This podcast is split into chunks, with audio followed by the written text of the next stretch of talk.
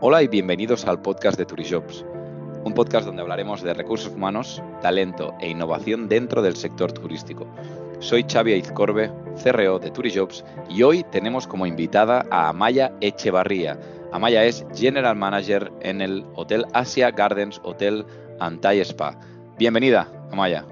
Bueno, bienvenida, muchísimas gracias por esta invitación y un placer compartir este ratito contigo. Oye, justo antes de empezar a grabar estábamos hablando de, ¿no? de, de, la importancia de las personas ¿no? dentro de los equipos, eh, pero antes de, meternos ahí, porque me ha interesado mucho tu punto de vista y cómo, y cómo lo definías, siempre empezamos por, por la misma pregunta, que es que el invitado nos cuente su historia. Así que tú misma.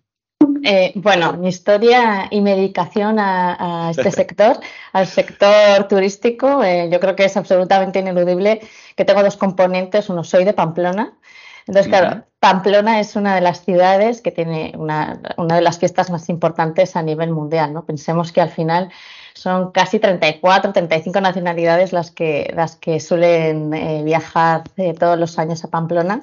Y fíjate que es una ciudad que pasa de 200.000 habitantes en nueve días a casi 1,7 eh, millones. ¿no? Esto por un lado, pero es que por otro lado, mi familia y mi abuela tenía un restaurante y un, y un, hostal en Pamplona, en el casco antiguo de Pamplona, y era chef, así que se puede decir que crecí en sus cocinas. Crecí y, desarrollé un poco ese sentimiento de la hostelería, del turismo eh, eh, en sus cocinas. ¿no? Si bien es cierto, no estudié turismo, es verdad que tenía esa atracción y esa pasión ¿no? por, la hostelería, ese espíritu nómada, esa curiosidad. Eh, bueno, de hecho recuerdo los americanos que dormían, venían a correr los encierros y dormían en casa de mi abuela y a mí me parecían aquello, todo era como Disney World, ¿no? O sea, era una sensación de yo quiero vivir eso, quiero viajar. Entonces, claro, acabó Cope y yo le dije a mi padre, bueno, pues ya estaría, yo quiero estudiar, yo creo que en vez de decidir qué es lo que quería estudiar, vi y dije, a ver, ¿cuáles son las dos carreras que no hay en las dos universidades de Navarra? Y le dije, bueno, yo voy a estudiar ciencias políticas o ciencias del mar, ya para irme, ¿no? Y mi padre dijo, pues, pues va a ser que no. Total, que acabé estudiando Derecho, que, que la verdad creo que es una de las carreras, bueno, es una carrera muy interesante, me ha venido bien tanto a nivel personal como profesional, es una carrera transversal. Pero bueno, sí es cierto que nunca ejercí como, como abogada y, y, en cuanto sí pude, pues me, me, fui a Madrid, estudié un MBA y así enfocado en, en hospitality. Y a partir de ahí empecé mi, mi andadura profesional en, eh, bueno, casi toda mi carrera profesional la, la, la he desarrollado en AC, con, con, Antonio Catalán, en AC, luego Marriott, cuando ya fue he fusionado con Marriott y he dirigido, pues casi estoy 20 años en la profesión y prácticamente 17 años he estado dirigiendo hoteles. Eh, pues algunos de los cuales, por ejemplo, ha sido Santo Mauro en Madrid, la cual tengo, bueno, pues una, una, experiencia maravillosa y un buen recuerdo. Y después de esos años de, de estar trabajando en la hotelería urbana, me, me, trasladé a Ibiza y ahí empecé mi, mi carrera profesional en la hotelería vacacional.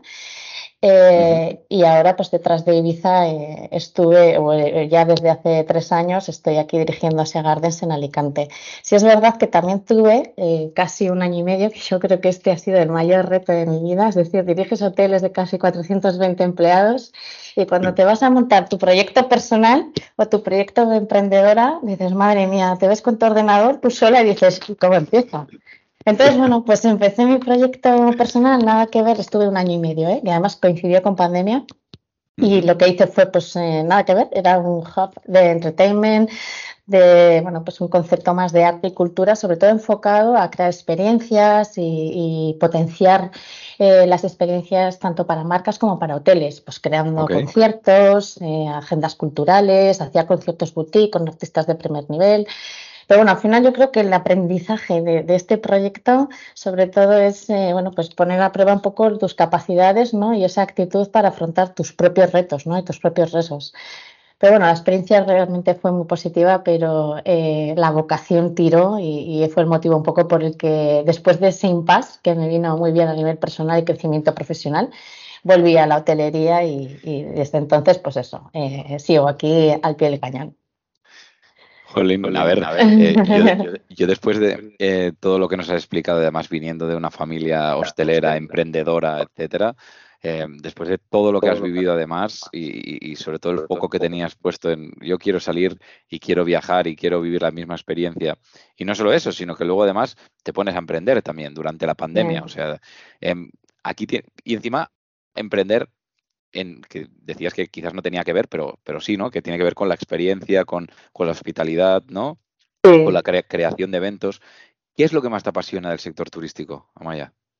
Bueno, yo creo que el sector turístico, sobre todo, eh, a ver, aparte que es vocacional y en mi caso yo creo que uní eh, pues la profesión con mi pasión, es un trabajo que está enfocado sobre todo para personas sociables, extrovertidas, eh, dinámicas y ese es un poco mi perfil, ¿sabes?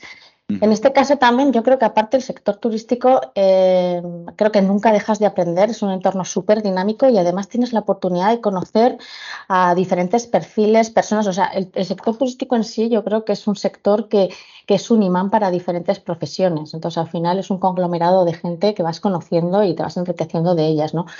Por otra parte, no, deja de ser el turismo uno de los, eh, bueno, para mí desde luego lo es, el sector más importante no solo de España, sino, sino del planeta, generando casi un 10% de, de toda la empleabilidad. ¿no? Y, y, yo creo que más concretamente, eh, trabajando como directora de hotel, al final eh, lo que te llevas es el trato humano, la bueno, pues el capital humano, el, poder desarrollar tu gestión con las personas, el saber escuchar, atender, ¿no? y el poder dar y resolver eh, problemas o situaciones. Entonces, a mí esto yo creo que es lo que más me apasiona sector. Obviamente, aparte del nomadismo y el, conocer nuevos mundos, ¿no? Eso se da por hecho. sí, sí. Claro, claro justo. Em, Claro, has estado en distintas marcas, en cadenas muy, eh, muy importantes y, conocidas. Claro, seguro que eh, tienes una opinión, ¿no? Acerca de las tendencias que, vendrán. ¿Alguna que puedas compartirnos? Bueno, yo sí que creo que al final las tendencias eh, que ya empiezan un poquito a cambiar desde mi punto de vista desde, desde pandemia, ¿no? De hecho, siempre normalmente cuando hablamos, por ejemplo, del lujo, siempre hablamos, pues, y, pero creo que esto es extensible tanto a conceptos más lifestyle y quizás a conceptos más, más turísticos en general. O sea, el mundo es cada vez más accesible, ¿no? Y, y está compuesto por, por elementos más intangibles, más experienciales, más emocionales. Entonces, yo creo que conceptos que tienen que ver dentro de, o sea, de, estas experiencias, pero conceptos que tienen que ver pues, con el uso de la tecnología, la solidaridad, la sostenibilidad dentro del turismo y estas experiencias relacionadas con este concepto más eh, emocional eh, han venido para quedarse, ¿no? Pero hablando un poco más de tendencia, pues la personalización y personalización de la experiencia eh, en un hotel, el turismo de naturaleza, el de la salud, el bienestar. Eh, también hay, una explosión del boom de hoteles de lujo, eh, los nómadas digitales. Fíjate, yo ahora, por ejemplo, que estoy aquí en, que me ha sorprendido este destino, hablo tanto de Benidorm como de, como de la Costa Blanca, por ejemplo, la Costa Blanca, em, este año que pretenden recuperar ese 20% ¿no? del volumen de negocio perdido eh, desde el COVID, eh, se quieren basar en tres pilares fundamentales que, es un, poco lo que, lo que te acabo de nombrar, ¿no? el turismo de sostenibilidad, el de accesibilidad y el de digitalización. Pero es que realmente esta zona no solo es un turismo de sol y playa, es un turismo de sol y playa, es un turismo musical, cultural, gastronómico, es un turismo que eh, tiene un gran enfoque para el segmento más. De hecho, esta semana estaba leyendo un artículo, creo que lo publicó Europa Press, eh, que detrás de Madrid y Barcelona, en este caso venidor, eh, que fíjate, tiene ese componente, ¿no? De, que parece que es esa imagen de turismo residencial. Bueno, pues la Edad Media sí. O sea, por no decir otro, pero, es que a mí me está sorprendiendo gratamente este destino, porque realmente desde Venidor están haciendo con ese proyecto, ese plan estratégico que tienen, ¿no? De, reposicionar un poco la imagen de la zona. Pero es que, ojo, eh, detrás de Madrid y Barcelona, Benidorm es uno de los principales destinos, el tercer destino, en este caso de relevancia turística y social en, el año 2022, generando casi 16.000 empleos en nuestro sector. Y esto estamos hablando por detrás de Madrid y Barcelona y por delante de otros destinos nacionales, con lo cual realmente es una plaza muy potente y muy importante. Nosotros, desde luego, en Asia Gardens, pues, pues somos el hotel más emblemático del destino. ¿no? Bueno, por supuesto. O sea, si Gardens, yo creo que como cinco estrellas de lujo está entre, antes lo hablamos, entre los top 10 mejores hoteles de, España. Exacto. Exacto, bueno, nosotros siempre, como digo, siempre tenemos, yo creo que la expectativa de cliente es súper alto, creo que es un, hotel absolutamente aspiracional, maravilloso. Muchas veces decimos que en vez de un hotel con jardines somos un, entorno eh, de sostenibilidad y de belleza paisajística y dentro hay un hotel, ¿no? Pero bueno, sí que es verdad que hemos tenido muchos reconocimientos y reconocimientos pues desde World Travel Awards o cualquier otro reconocimiento que nos hace estar siempre en el top of mind del, viajero que viene a, este destino. Bueno, no digo a este destino porque el hotel en sí es un hotel destino, es decir, hay muchísimos clientes repetidores que vienen a Gardes, ¿no? Seguro que tiene que ver, eh, justo lo mencionabas ahora, ¿no? Hay una parte de sostenibilidad, eh, seguro que tiene que ver con el enfoque a personas que, está, que estábamos hablando y, que hablabas también de ese cambio, ¿no? En tu estilo de management también, impulsando, impulsando todo esto. Em, desde tu punto de vista, habiendo pasado por lo que hablábamos, por esta experiencia eh, tan importante, algo que, que, veas que sí o sí, y, más ahora ya como, estás viéndolo en perspectiva, que sí o sí deberíamos mejorar, como, sector, vinculado más a quizás a recursos humanos, eh, pero mm. tiene que ver con la dirección al final general de un, hotel. Sí, bueno, a ver, yo es que te lo comentaba antes precisamente de entrar a, esta, conversación. Eh, para mí, incluso mi, experiencia personal, eh, yo como GM eh, antiguamente estaba más enfocada en objetivos, en posicionamiento, en reputación de cliente, obviamente forma parte de mi ADN, eh, esto sigue activo, pero es que, y más a mí personalmente me pasó después de o durante la pandemia, ¿no? que dije, ¿de qué va esto del turismo? ¿De qué va esto del sector? ¿no? Esta era una reflexión más bien personal y, realmente de lo que va es precisamente de las personas, porque nosotros, y, y ahí está la importancia realmente de de, los recursos humanos dentro del turismo, ¿no?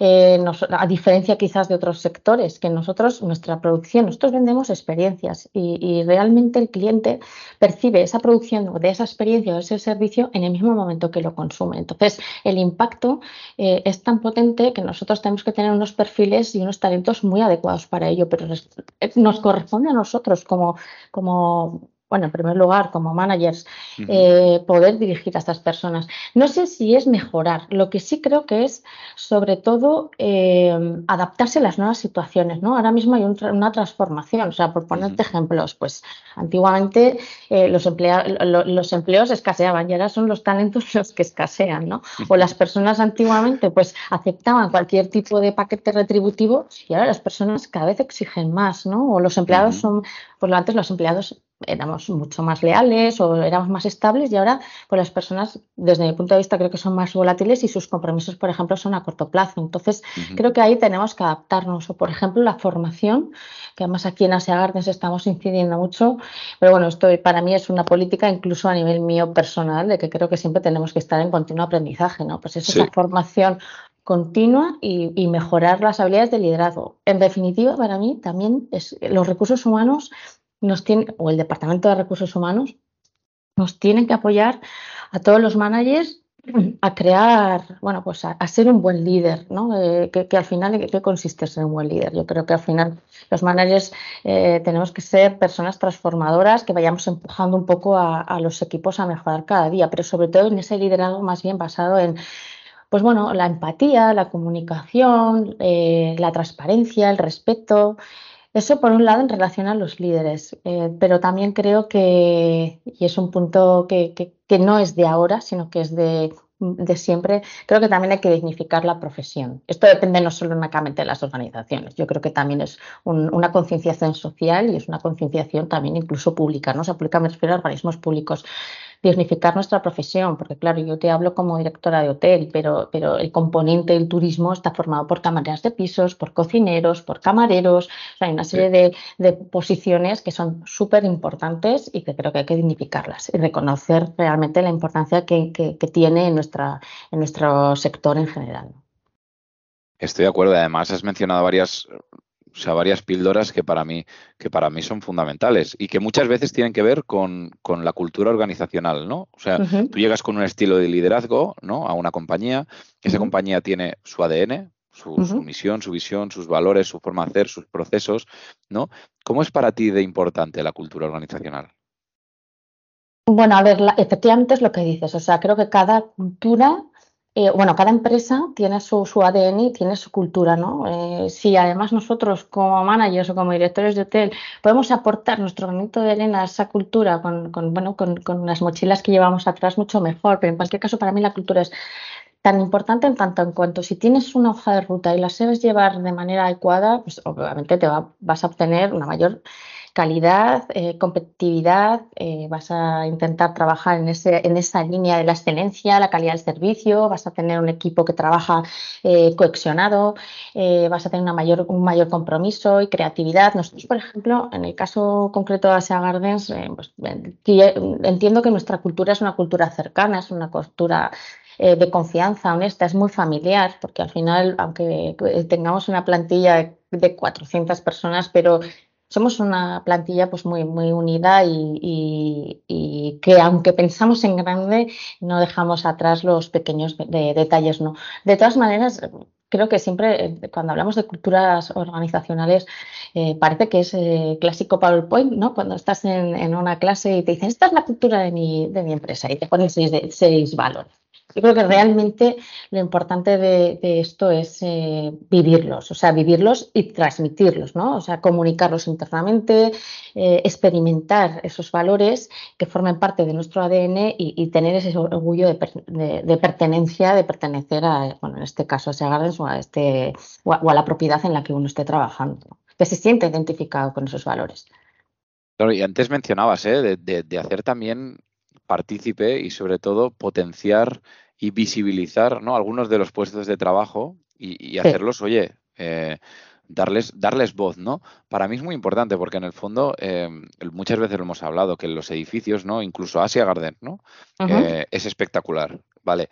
Pero realmente sería un edificio vacío con un entorno idílico si no fuese por las personas que están trabajando y que te, te cautivan, ¿no? Con al final con esa experiencia que creas junto a ese entorno idílico, junto a esa gastronomía, junto a ese producto eh, y, ese destino, ¿no? Una de las principales preocupaciones ahora mismo, ya lo sabes, en nuestro sector es encontrar a, esos, a esos equipos, ¿no? Según tu opinión, ¿qué, crees que lo ha podido ocasionar? Bueno, a ver, eh, yo creo que es que eh, yo creo que el turismo en España a ver, ha, escrito una historia y sigue escribiendo, ¿no? Una historia de éxito en, nuestro país. Bueno, hablo de España, pero se puede hablar de eh, en el resto de, en, cualquier destino internacional. Pero en el caso de España, al final, yo creo que eh, la historia de éxito la ha firmado muchísimas personas, empresarios, trabajadores, pero el sector turístico, en muchos casos, no viene desde la pandemia. Desde mi punto de vista, viene desde antes. Ya en el año 2009, por ejemplo, yo considero que, que bueno, ya empezó a detectarse que había muchos profesionales que quizás no estaban en el sector por vocación, que este para mí es uno de los problemas, la vocación del servicio y la vocación de trabajar en un sector como el nuestro, ¿no? ¿Qué pasa? Que, que yo creo que al final cuando ya nos ha explotado ha sido en, en, la, bueno, pues efectivamente en la pandemia. Yo creo que en este sentido, pues la hostelería sí tiene un debe con la formación, con la retención y con la creación de talento. Lo que pasa que, claro, los motivos, pues obviamente hubo una fuga de talento en el momento de la pandemia que se han ido quizás a otros sectores refugio, pero que no han querido volver, pues posiblemente porque las ofertas de trabajo no son suficientemente atractivas o porque por ejemplo, creo que también las personas se han dado cuenta que, quizás necesitan valorar más su tiempo o la conciliación personal eh, y entonces han preferido quizás pues quedarse en esos, en esos, bueno, en esos trabajos en los que estaban.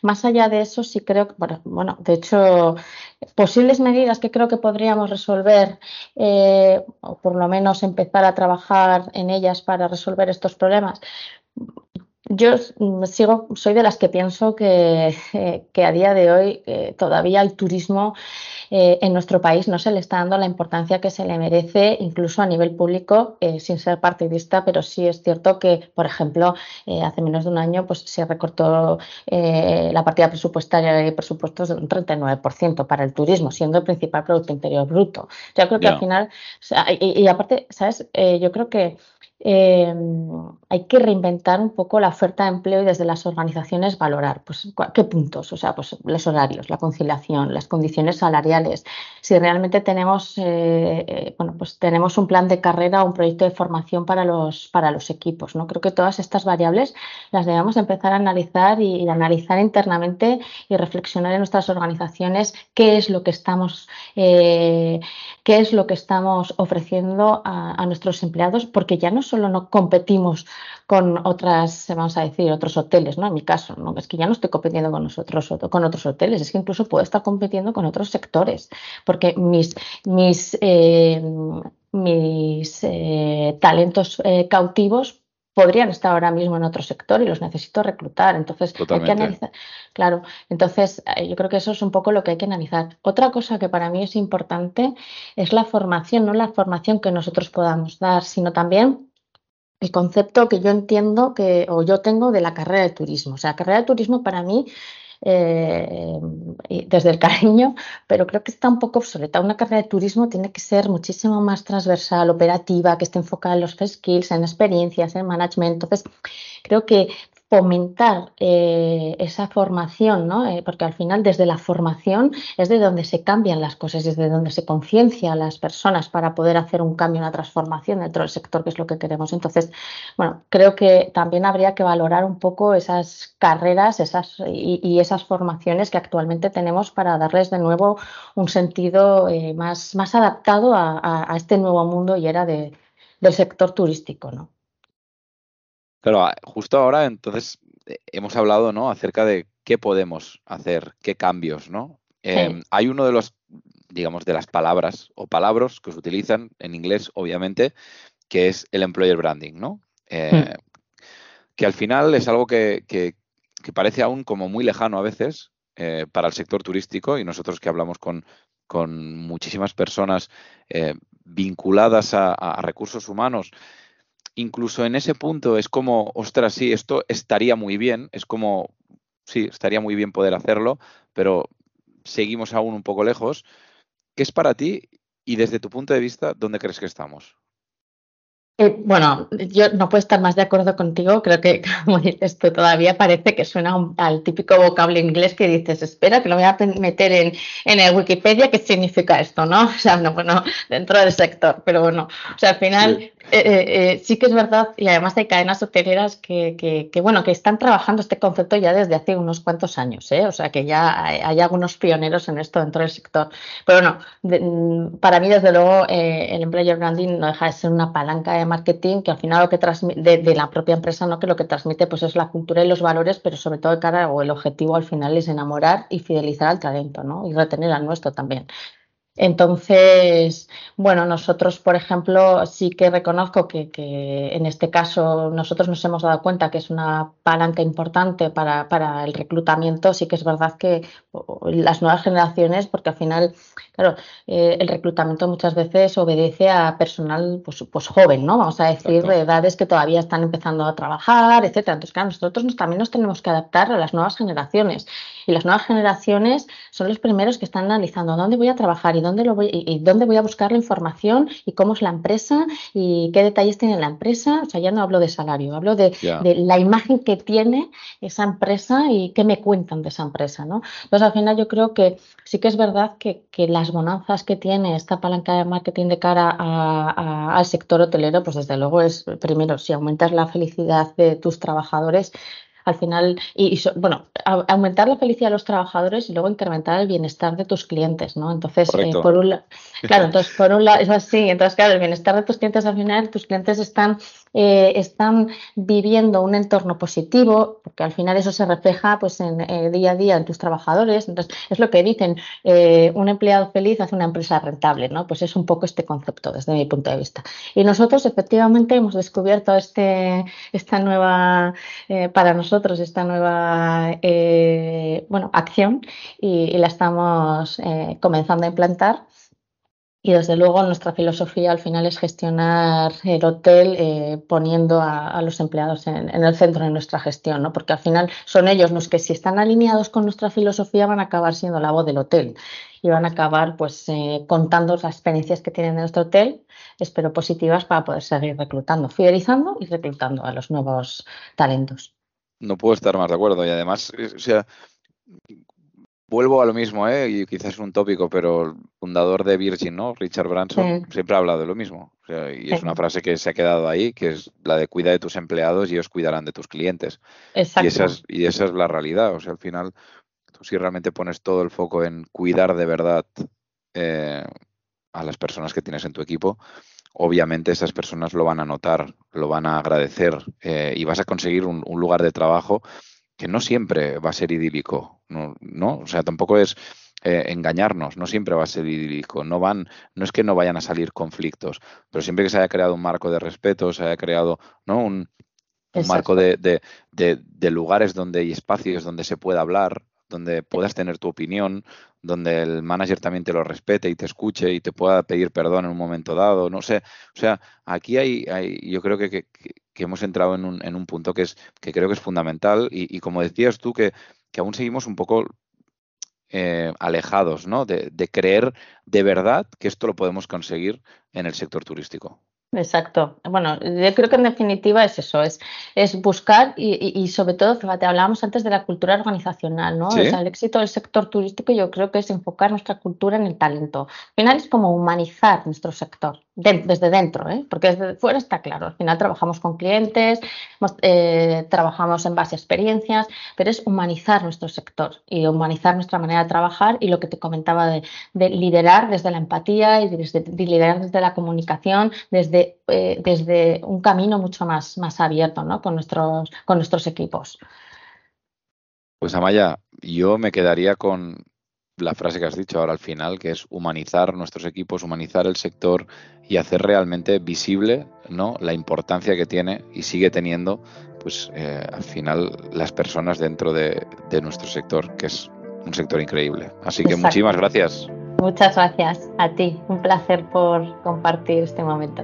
Muchísimas gracias Amaya y a los que nos estáis escuchando. No olvidéis suscribiros al podcast de Turijobs, el primer podcast de recursos humanos del sector turístico en España y compártelo si te ha gustado.